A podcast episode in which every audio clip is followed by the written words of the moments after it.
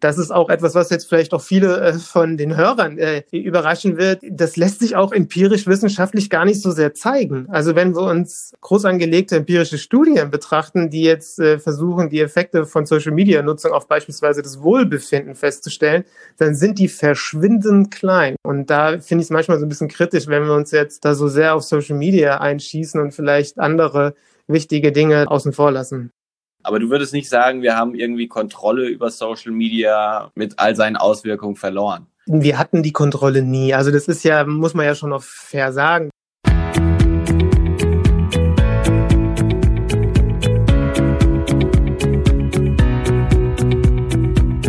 StudiCast, der Studentenpodcast von Studibuch mit Daniel Jakob. Woher kommt diese ständige Angst in unserem Leben, dass wir etwas verpassen? Dem wollen wir heute so ein bisschen auf den Grund gehen. Wir sprechen heute über die Fear of Missing Out. Eine Angst, die quasi da beginnt, wo ich mich mit anderen Menschen vergleiche und durch soziale Medien einen ziemlichen Drive aufgenommen hat, sodass wohl jeder von uns ab und an FOMO spürt diesem Phänomen auf den Grund gehen, werden wir heute mit Dr. Tobias Dienlin. Er ist Kommunikationswissenschaftler und hat geforscht, muss man sagen, an meiner Alma Mater der Uni Hohenheim am Fachgebiet für Medienpsychologie, unter anderem über das, was Social Media so mit uns macht. Freue mich sehr, dass das geklappt hat. Herzlich willkommen im Podcast, lieber Tobias. Hallo Daniel. Tobias, FOMO, die Fear of Missing Out, ist mir natürlich aus dem Studium ein Begriff. Ich würde mir jetzt aber nicht zutrauen, das so schön wiederzugeben, wie du das bestimmt kannst. Deswegen könntest du uns in einem ersten Schritt erstmal erklären, um was es sich bei diesem Phänomen handelt. Ja, tatsächlich äh, finde ich, hast du das in der Eingangsmoderation sehr gut dargestellt. Ähm, oh, Dankeschön. es ist nicht, es ist gar nicht so komplex und deswegen äh, kennen es ja auch die meisten von uns. Hat sich das auch so verbreitet, äh, dieser Begriff, wie du beschrieben hast. Es ist einfach die Angst, was zu verpassen. Und man kann ja vielleicht noch äh, unterscheiden, dass man anfangs äh, häufig eben dabei gesprochen hat, dass man Angst hat, eben vielleicht zu verpassen, dass auf Social Media eben gesagt wird, okay, hier ist eine neue Party, dort treffen wir uns. Und dann war man eben nicht Teil davon, weil man es eben nicht gelesen hat. Ähm, und aber auch tatsächlich Dinge, die eben nur auf Social Media ablaufen. Also man kann auch einfach eine Fear of Missing Out haben, in Bezug auf einen Post, in Bezug auf äh, einen Film, einen Witz, was gerade so abgeht, ob es mal wieder vielleicht äh, ja irgendeine Mitmachaktion gibt. Äh, genau, also da kann man vielleicht unterscheiden. Aber grundsätzlich, genau wie du gesagt hast, einfach so ein bisschen dieses Gefühl, das wir in uns haben, oh, äh, ist nicht vielleicht gerade was passiert und sollte ich nicht vielleicht doch mal gucken, ob äh, ja wieder irgendwas geschehen ist.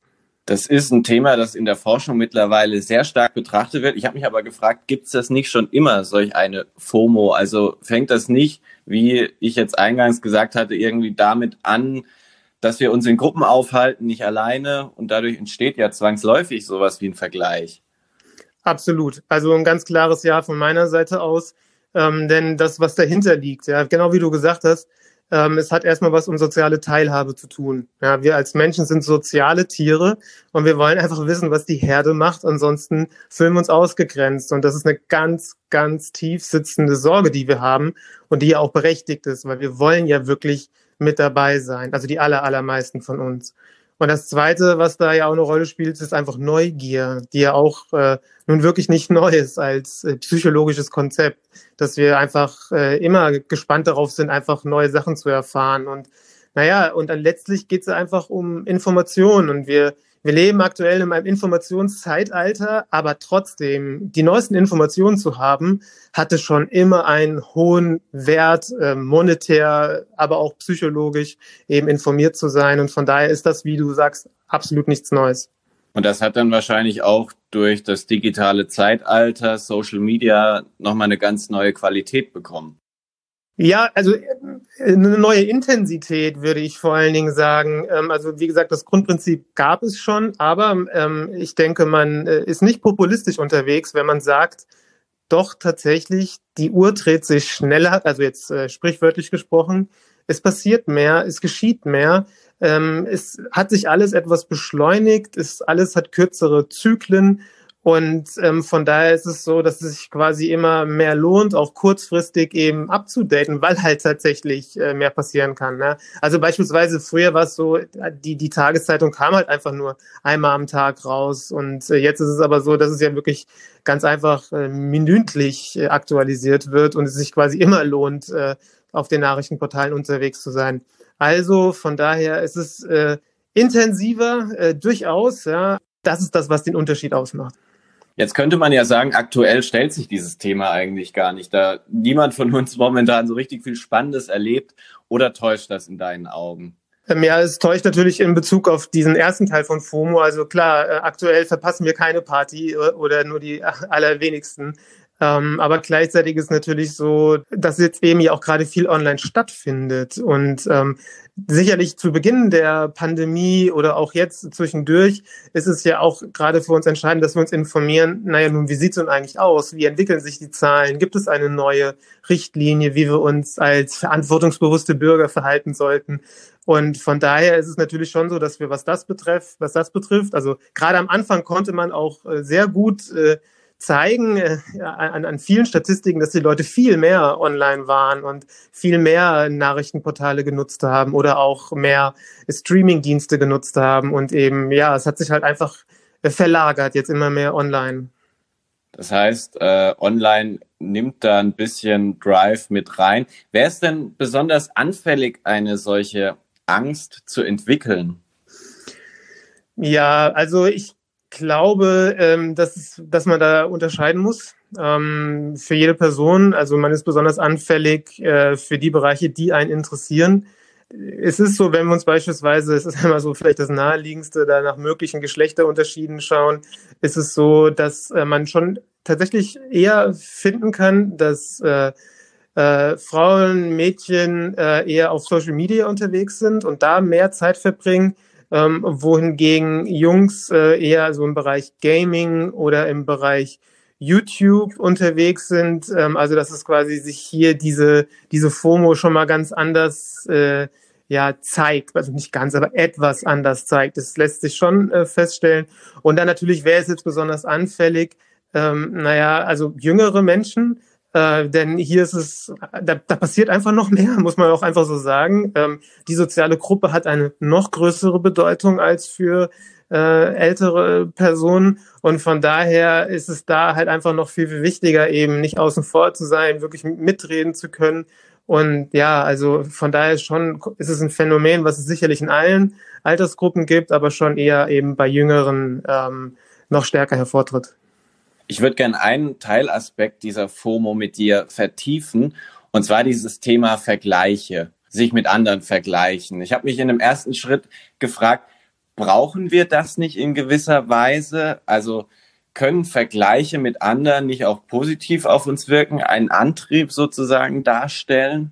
Ja, absolut. Das ist ein sehr guter Punkt, Daniel. Ähm, denn äh, tatsächlich ist es so, dass wir eigentlich in erster Linie immer sagen, man soll sich nicht vergleichen und eben der soziale Vergleich ja äh, einen schlechten Ruf hat und das sicherlich auch mit Gründen.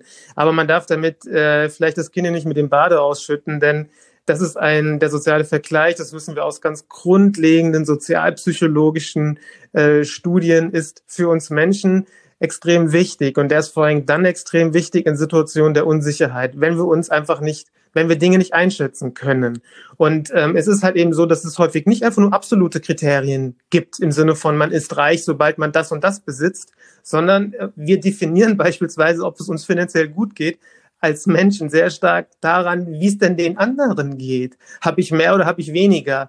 Ähm, mhm. Genauso, das betrifft sehr viele Bereiche, ja, die und die für unser soziales Miteinander wichtig sind. Ja, bin ich, bin ich eigentlich freundlich? Wie, was für Erwartungen haben wir miteinander? Wie gehen wir miteinander um? Ähm, aber auch natürlich, äh, äh, ja, sehe ich gut aus, ist auch eine Frage, die, die wir uns Menschen stellen. Und das ist halt schwer einfach nur zu beantworten, wenn man nur in den Spiegel schaut, sondern das sitzt sehr tief in uns drin, dass wir dann gucken, naja, wie sehen denn eigentlich die anderen aus? und eben darüber in, in, Einblick kriegen. Also grundsätzlich ist es so, dass wir Menschen um irgendwie einen Eindruck kriegen, bin ich gut in etwas, bin ich nicht so gut in etwas, was ist der richtige Weg, äh, dass wir da eben äh, uns miteinander vergleichen und das kann natürlich auch positiv sein. Das kann einfach Ansporn sein, das kann Motivation sein und ich kann davon lernen. Also da sprechen wir halt eher von Vorbildern. Und ja, und das kann uns eben halt auch anpushen zu sagen, nee, ich gehe heute jetzt eben doch morgens, jetzt wenn es kalt wird, doch raus, um halt äh, meinen Sport zu machen, ähm, weil mein, weil mein Fitnessidol kriegt das auch hin, ich schaff, will das auch schaffen. Und dann kann uns das durchaus auch helfen. Wann geht diese Spirale quasi rückwärts? Also wann wird Vergleich denn zu einem Problem? Also ich glaube, äh, so ganz häufig ist ein guter Ratgeber, das kann man wirklich wahrscheinlich auf die meisten Dinge beziehen, dass, äh, dass wenn sich alles, in, wenn sich Dinge in Maßen halten, ist es eher unproblematisch und wenn es aber exzessiv wird, dann sollte man vielleicht ein bisschen äh, aufmerksam werden. Und das ist natürlich hier auch der Fall. Also man darf sich sicherlich auch vergleichen, es ist normal, ähm, aber es sollte halt einfach nicht zu viel werden. Wenn man das merkt, dass, das, dass man das die ganze Zeit nur noch macht, wenn man merkt, ey, mich lässt es einfach nicht mehr los und, äh, und ich fühl, das fühlt sich für mich unangenehm an. Oder wenn man vor allen Dingen merkt, wenn das einem zu nahe geht, also wenn man wirklich den Eindruck hat, ich kann dagegen nicht ankommen, alle anderen sind so viel äh, besser als ich, äh, dann ist das sicherlich ein Punkt, wo man, wo man nur empfehlen kann, zu sagen, nee, dann ähm, ist es vielleicht auch gut, sich eher auch mal Auszeiten zu setzen oder anderen Input zu geben, weil dann, dann, dann wird das einfach zu viel. Und grundsätzlich ist es halt beispielsweise so, wenn diese Vergleiche einfach zu unrealistisch sind. Also wenn man sich einfach immer mit den Besten der Welt vergleicht, wenn sich, äh, was weiß ich, äh, äh, Jungs jetzt mit Cristiano Ronaldo vergleichen oder wenn sich Mädchen andauernd immer nur äh, mit äh, Germany's Next Top Model Kandidatinnen vergleichen, um jetzt mal so äh, Klassiker aufzugreifen, dann äh, ja, dann kann uns das äh, sicherlich äh, auch ganz schön äh, herausfordern und das ist dann auch nicht äh, Sinn und Zweck der Sachen. Oder wir uns mit gemischtes Hack oder sowas, ne? Ja, oder sowas, genau. Wenn ich jetzt immer nur sehe, was nicht ist, bedeutet das ja vielleicht auch, dass ich nicht mehr sehe, was ist. Also du hast es schon so ein bisschen angedeutet. Vielleicht bin ich ja ganz gut in Form. Vielleicht habe ich ja schon ganz viele schöne Orte der Welt gesehen. Also was ich sagen will, führt dieser Vergleich nicht auch zu einer komplett verzerrten Selbstwahrnehmung? Ähm, ja, das ist, das, ist ein, das ist wirklich ein spannender Punkt, den du ansprichst. Und es geht so ein bisschen in Richtung, was man häufig als, als Tipp hört und sagt, äh, nämlich, dass es auch wichtig ist, sich auch mit sich selbst zu vergleichen, aber in so einem, sagen wir, in so einem wertschätzenden Rahmen. Also was sind denn eigentlich die Ziele, die ich mir vornehme? Und nur die allerwenigsten, es sei denn, ähm, äh, ich meine, es ist ein ganz besonders talentierter Fußballer, der würde sich Cristiano Ronaldo als Vorbild nehmen, sondern der würde halt einfach sagen, so, nee, ich möchte einfach gerne, was mein, mein Ziel ist jetzt, wenn ich jetzt äh, ein gewisses sportliches Ziel habe, so und so viel mehr Einsätze zu haben oder so und so viel mehr Wiederholungen zu schaffen und dann zu gucken, ob man diese eigenen Erwartungen, ob man der nachkommt. Also quasi sich mit sich selbst zu vergleichen. Und das ist ja sicherlich auch eben, was für uns Menschen wichtig ist, uns auch ähm, Ziele zu setzen und die natürlich auch kleine Ziele zu setzen, realistische Ziele zu setzen. Und dann kann es auch sehr positiv sein. Und was man nämlich beispielsweise sehen kann, ist, dass wenn äh, Menschen Social Media nutzen und ähm, ihre eigenen Profile sich betrachten. Also auf Instagram die eigene Pinwand, ähm, äh, auf Facebook und so weiter. Ähm, und dann und dann man sehen kann, was man selbst äh, für tolle Momente bereits erlebt hat, dann tut es den Menschen sehr sehr gut. Und es ist tatsächlich eben kann es auch eben auch so, naja, ähm, positive Anteile haben, sich dann auch mit sich also sich selbst daran zu erinnern, beispielsweise eben, was man selbst schon alles erlebt hat. Und da können Social Media auch ähm, sehr gut tun. Ist nicht nur negativ. Ich würde gerne Social Media vertiefen, weil ich glaube, das ist ja, das ist, glaube ich, gut rausgekommen. Ein Treiber dieser FOMO. Kennst du den Film The Social Dilemma? Ja, den habe ich gesehen. Was hältst du davon?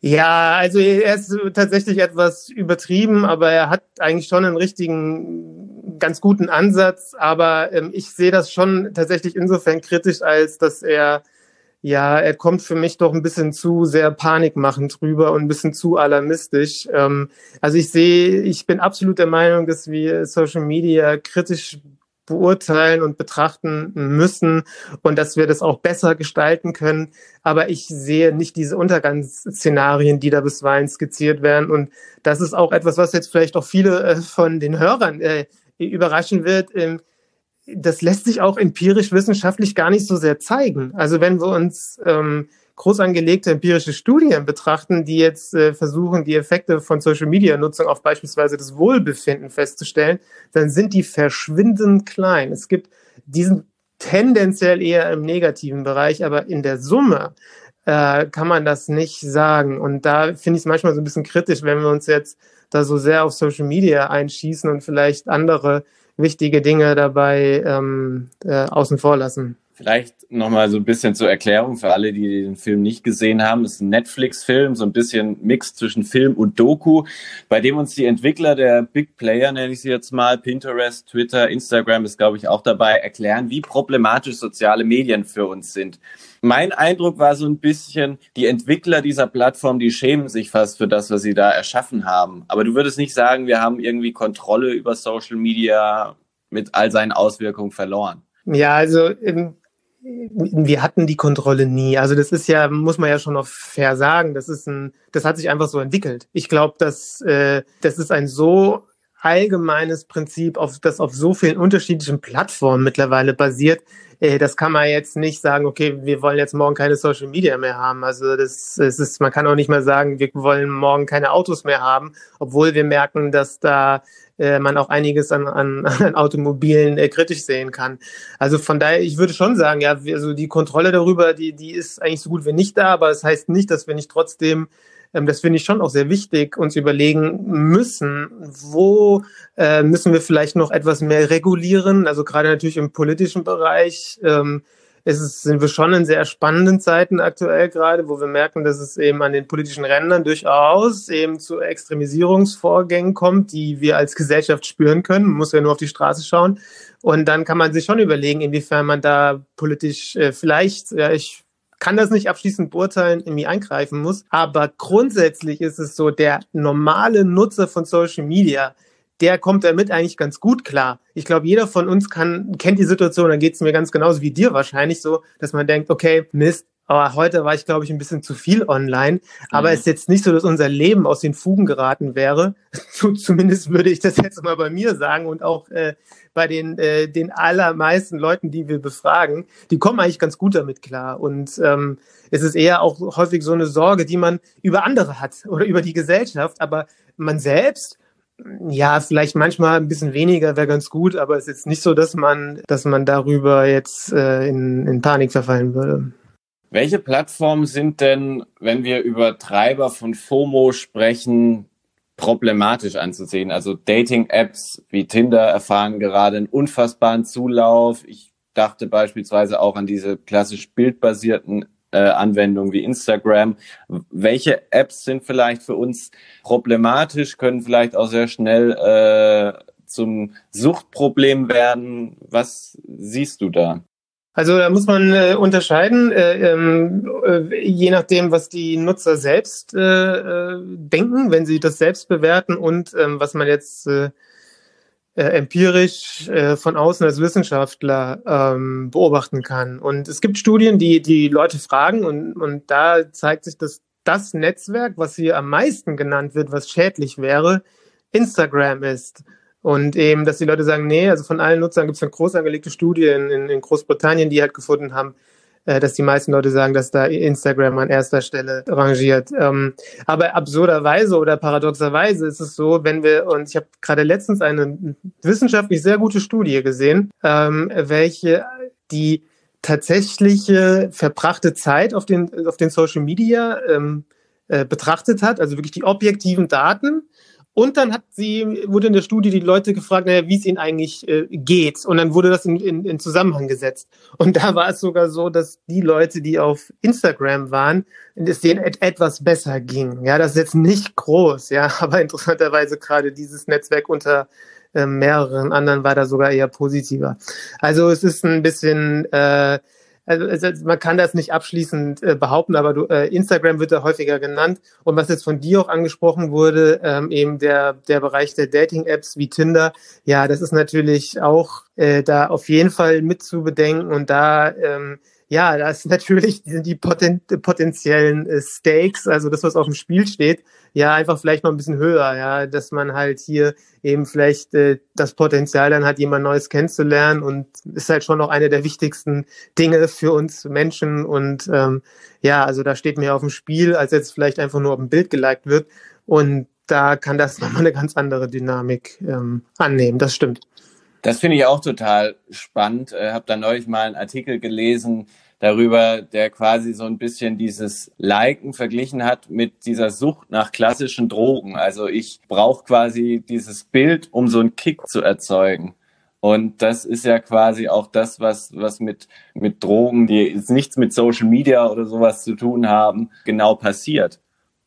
Siehst du das ähnlich oder? Mhm, ja, ich sehe das ähnlich und äh, ich sehe es aber trotzdem äh, den Vergleich schon auch wiederum sehr kritisch. Also es stimmt schon. Also das ist so, dass äh, die Social Media Nutzung eben zur äh, Ausstoß von Endorphinen führen kann, zu Dopamin. Ähm, das ist äh, das ist ganz sicher so. Also tatsächlich ist es so. Ich selbst habe diese Studie als solche ähm, eigentlich noch nicht mal gesehen. Also ich, ich würde mich auch mal interessieren. Also ich habe da, hab dafür noch keine Studie gesehen, die das wirklich empirischer zeigen können. Aber das wird zu 99,999 Prozent tatsächlich auch so sein. Denn, und das ist nämlich der zweite Teil jetzt, es ist aber auch ein bisschen so eine Art No-Brainer, ähm, denn genauso ist es auch so, dass Pizza bei uns Endorphine auslöst. Genauso ist es so, dass bei uns, wenn unser Fußball, äh, Lieblingsfußballverein gewinnt, dass das Endorphine auslöst. Und genauso, wenn wir ein Paket von Zalando bekommen. Das ist einfach ein grundsätzlicher Verstärkungsmechanismus. So funktioniert das, wenn sich etwas gut anfühlt. Der Punkt ist jetzt, dass es auf Social Media einfach sehr stark der Fall ist. Also, naja, es ist halt irgendwie schon ein krasses Gefühl, wenn eben äh, auf Instagram dann auf einmal ein Post halt irgendwie mehrere hundert Mal geliked wird. Ja, und das ist, äh, das ist schon äh, heftig und das ist natürlich auch etwas, was dann etwas in uns auslösen kann.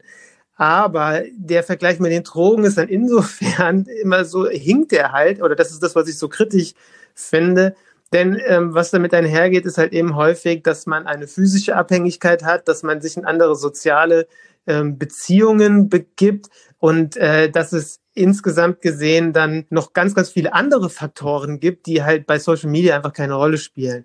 Und von daher, ja, nee, also das ist schon richtig, dass dieser, dass man, dass man diesen, dass man das hormonell äh, auch auf diese gleichen Verstärker Prinzipien aufbaut wie Drogen.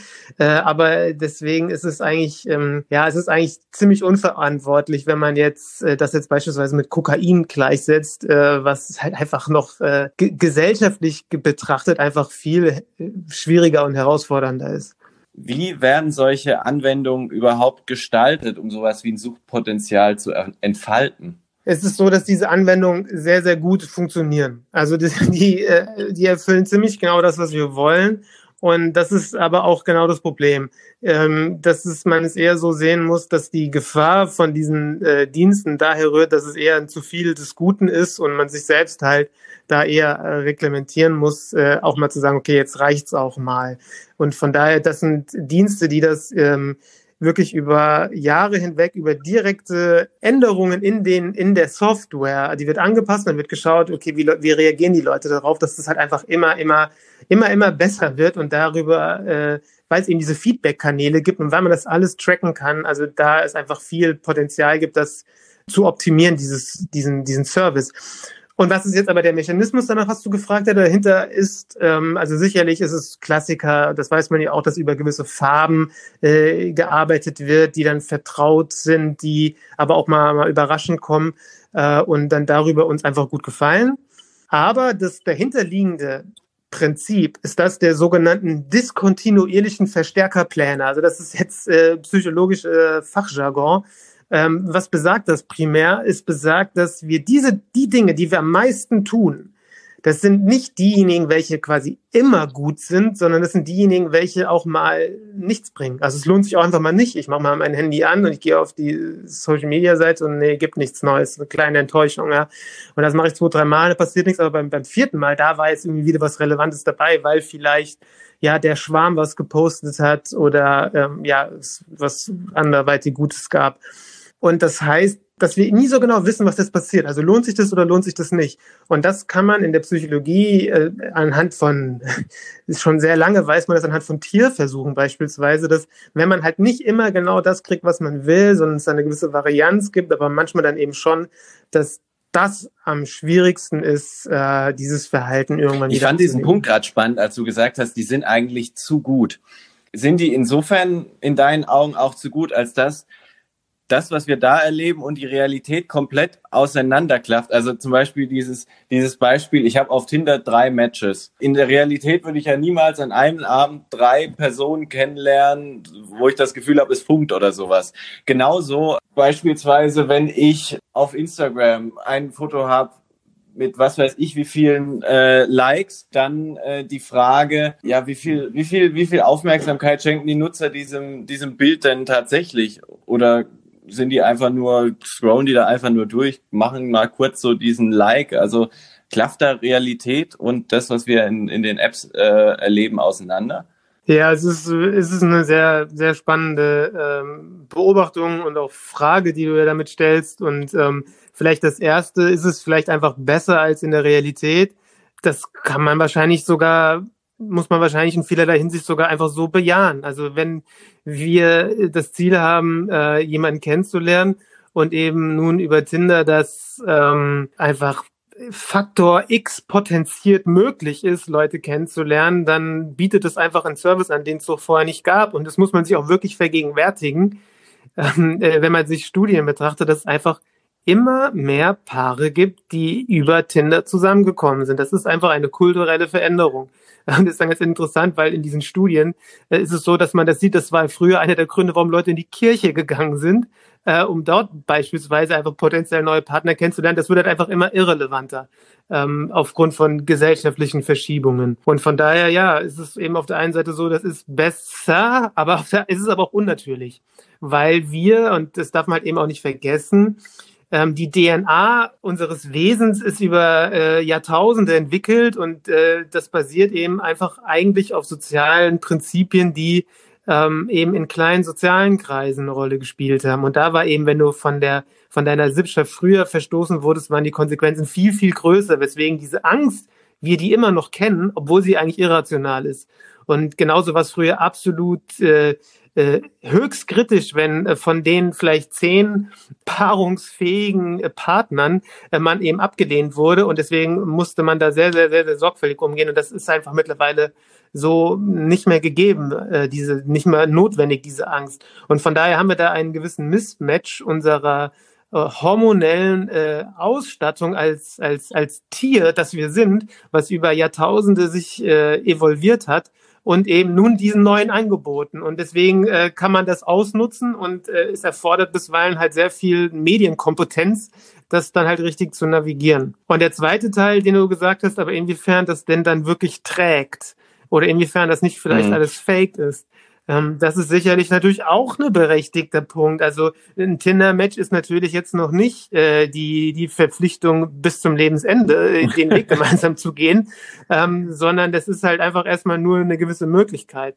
Und ähm, ja, also ich meine, früher, wenn wir uns äh, hübsch gemacht haben und was Schönes angezogen haben, haben wir uns gefreut, wenn mein Arbeitskollege gesagt hat, so, hey, es sieht aber cool aus, was du anhast, ja. Ähm, oder wenn man halt ein Kompliment bekommen hat und jetzt kriegt man halt, wenn man das hochlädt, halt irgendwie 100 Likes und wie geht man damit um, ja.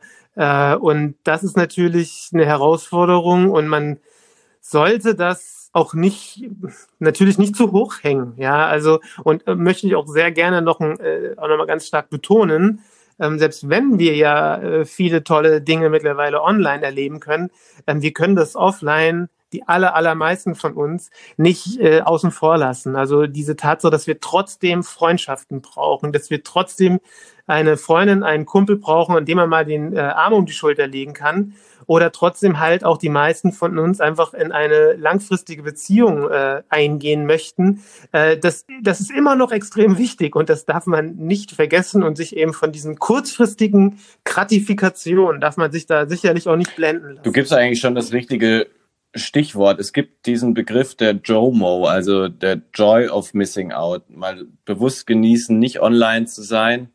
Dahin müssen wir kommen. Ich finde, wir sollten das auf jeden Fall äh, als weitere Option in unseren Koffer integrieren. Und das ist absolut wichtig. Und das ist etwas, was ich äh, was ich nur unter, unterstreiche. Also ich meine, ich relativiere sehr gerne und auch sehr leidenschaftlich die Gefahren von Social Media, die bisweilen ja überall skizziert werden.